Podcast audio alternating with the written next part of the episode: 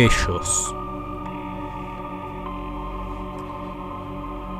¿Nunca te preguntaste qué es lo que nos vigila en la oscuridad?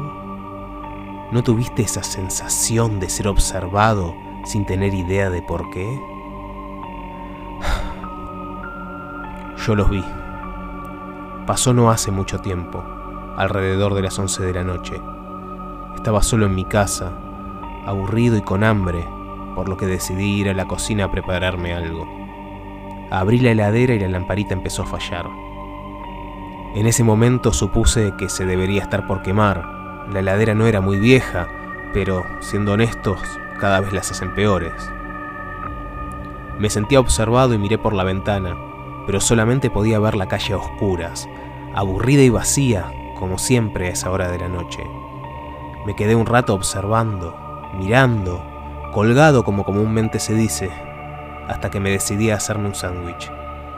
Mientras lo iba armando, me puse a pensar, esto no es una película de terror. Es absurdo pensar que algo o alguien me esté vigilando. En ese momento escuché un ruido, como si algo estuviera caminando cerca de mí.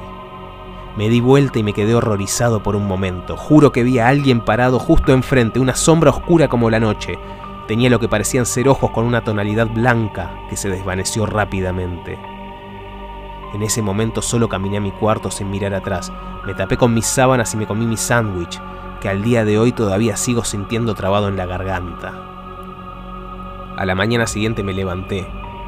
Me estaba poniendo las medias y mientras lo hacía vi una enorme mancha negra, como si fuera tinta, acechándome desde la puerta de mi habitación.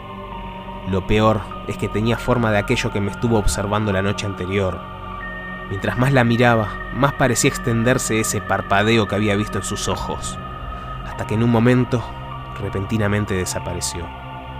Tomé mi celular y llamé a uno de mis amigos para que fuésemos a comer una pizza, convencido de que habían sido imaginaciones mías, producto del cansancio. Claramente la noche anterior no había dormido bien. Durante todo el día me sentí incómodo, observado, acechado, pero lo ignoré o al menos intenté hacerlo. Con mi amigo decidimos ir a la casa de otro amigo, ya que era sábado y no teníamos nada que hacer. Jugamos a la PlayStation durante lo que habrán sido dos o tres horas. Eventualmente llegó la noche. Nos sacamos algunas fotos que luego subiríamos a redes sociales. Todo marchaba relativamente normal y casi me había olvidado del incidente de la noche anterior cuando lo vi. En una de las fotos, eso, eso estaba detrás mío. Y lo peor de todo es que eran dos. Enseguida borré la foto, pero un rato más tarde no pude contenerme más y les conté lo sucedido a mis amigos. Ellos me creyeron, o al menos dijeron creerme, ya que ellos también habían tenido experiencias inexplicables muy parecidas, solo que en sus casos fueron cosas de un instante y no les dieron mayor importancia. Esa noche me quedé a dormir en el sofá de la casa de mi amigo. La velada pasó, lenta, y yo la transcurrí atravesado por el insomnio y el dolor de espalda pero cuando el primer rayo de luz atravesó la persiana entreabierta, todo seguía tranquilo. Ese domingo fui el primero en levantarse. Me dirigí al baño y en el espejo pude ver con terror la misma mancha oscura de las fotos de la noche anterior. Aterrado, llamé a mis amigos para que se levantaran. Los tres la observamos, atónitos. Pero esta vez el horror que veían nuestros ojos no se iba con solo parpadear. Alan, mi amigo y el dueño de la casa, solo atinó a decir, es mi único espejo. En ese momento pude ver por el rabillo del ojo a uno de ellos esconderse detrás de la cortina. Les avisé rápidamente a mis amigos. Simplemente cerramos la puerta, salimos corriendo de la casa y comenzamos a cuestionarnos. ¿Por qué está ocurriendo eso? ¿Qué es un espíritu?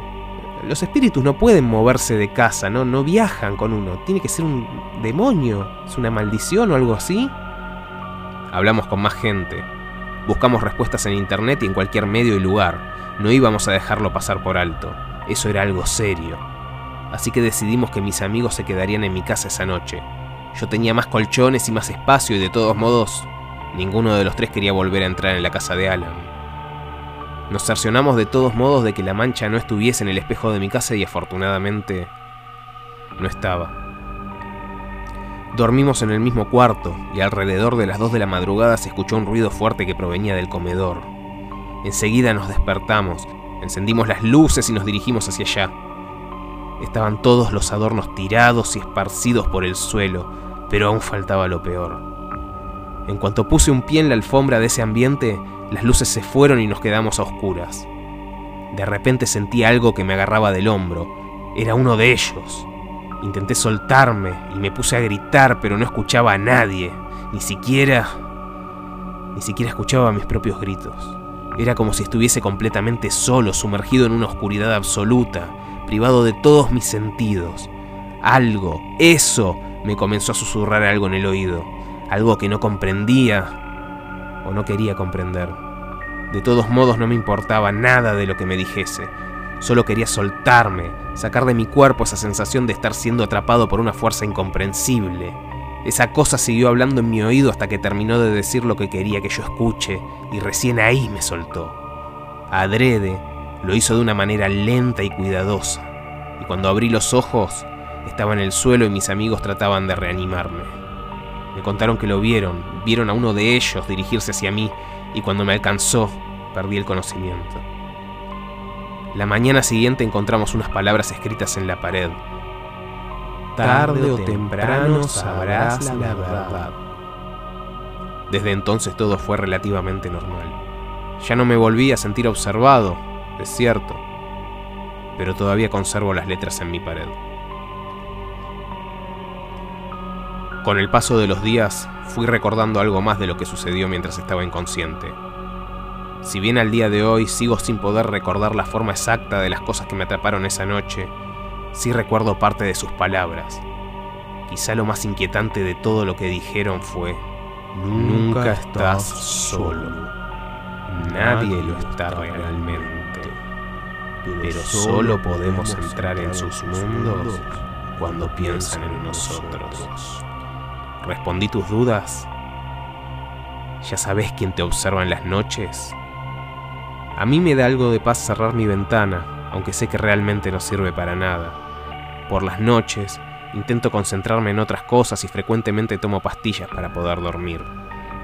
Lo que sea para no llamarlos. Lo que sea para no pensar en ellos.